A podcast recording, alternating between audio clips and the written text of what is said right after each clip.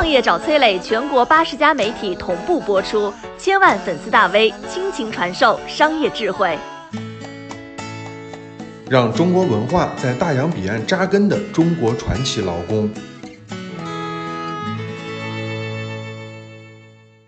这是一个沉睡了一百多年的谜团。二零零七年，美国哥伦比亚大学发布了一则特殊的寻人启事，寻找一百多年前一个叫丁龙的中国人。消息传回国内，各大媒体转发报道，央视甚至还出了专题纪录片。这个丁龙究竟是何方神圣呢？为啥失踪百年能够让全世界寻找他？这条视频我考证了大量的报道，告诉你一个小人物不为人知的。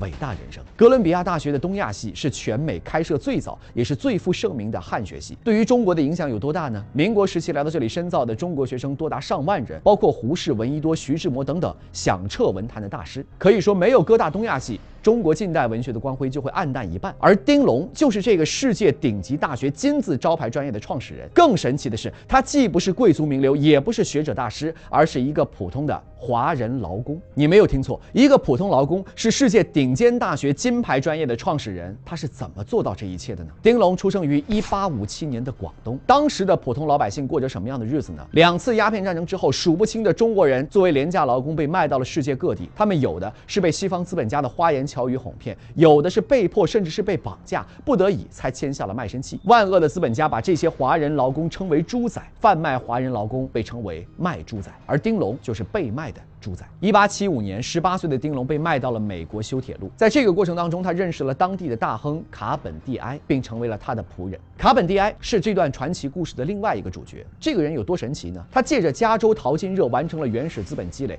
不仅创办了加州银行，还拥有太平洋铁路公司的大量股票。同时，他还建立了一座新城市，名字叫奥克兰，并担任了首任的市长。钱一多，脾气自然也就大了。有一天，喝醉了的卡本蒂埃大发脾气，打跑了家里所有的仆人。第二天清醒过来，看着空荡荡的房子，懊悔不已。就在这个时候，丁龙为他送来了热腾腾的早餐。咋回事呢？仆人不都被自己赶走了吗？丁龙却说，在他的祖国有个圣人叫做孔夫子。根据孔夫子的教诲，君子要懂得忠恕之道。这是这个美国大亨第一次感受到中华文化的魅力。之后，丁龙从仆人升级成了管家。晚年的卡本迪埃对陪伴着自己近三十年的丁龙十分感激。他问丁龙有什么愿望？这个老实的中国人只说想在美国最好的哥伦比亚大学。建立汉学系。一九零一年，卡本迪埃给时任哥大的校长写了一封信，并且寄去了十万美元支票。信里说，希望用这笔钱建立一个有关中国语言、文学、法律的专业，并且命名为。丁龙汉学讲座，这就是哥伦比亚大学东亚系的起源。和十万美元支票一起寄给哥大的，还有一张一万两千美元的支票，以及一张小纸条，上面写着：“仅此献上一万两千美元支票，以支持贵校设立中国研究。”落款是。丁龙，一个中国人，一万两千美元对于华人劳工来说意味着什么呢？以一百年前的黄金价格作为参考，相当于现在的八十二万两千美元。当时的铁路华工月收入三十美元，再扣除一些七七八八的费用，实际到手只有十三美元。这笔钱几乎是丁龙的全部积蓄。同时，根据一八八二年《纽约时报》对于清朝劳动力价格的报道，四口之家的自耕农种两点五英亩的地，年盈利二十五美元，而农工的年收入只有一点三到两。两美元对于丁龙来说，这一万两千美元要是拿回国是什么概念呢？后半辈子衣食无忧，但是他没有这么做。那丁龙为什么要这样去捐款呢？当时华工去到美国，是因为美国大兴基建需要大量的劳动力。美国修建从东到西贯穿全境的太平洋铁路的时候，还特地跟清廷签订了招募华工的条约。数以万计的华工在修路过程当中牺牲，但在这条对美国经济有划时代作用的铁路建成之后，通车典礼却不让华工参加。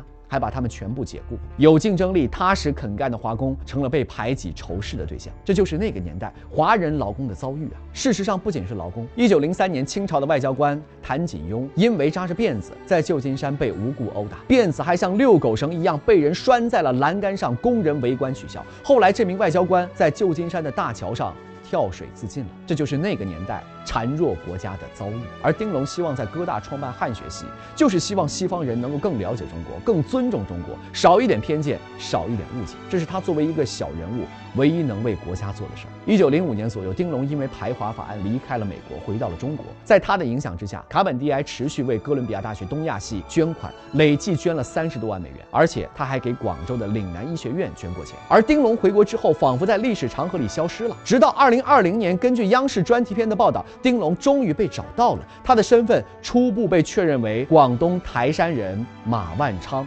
原名马进龙，因为方言的发音，在美国化名丁龙。一九三五年，他在广东老家去世了。在纽约州的高文镇，有一条以丁龙命名的马路，是晚年的卡本迪埃为了纪念老友而修建的。时至今日，这条路依然存在，风雨不改。一百年的时间或许会磨灭一个人存在的痕迹，但历史会记住他做了什么。如今的哥伦比亚大学东亚系已经成为了西方汉学研究的高地，而如今的中国也不再是过去那个任人欺负的中国。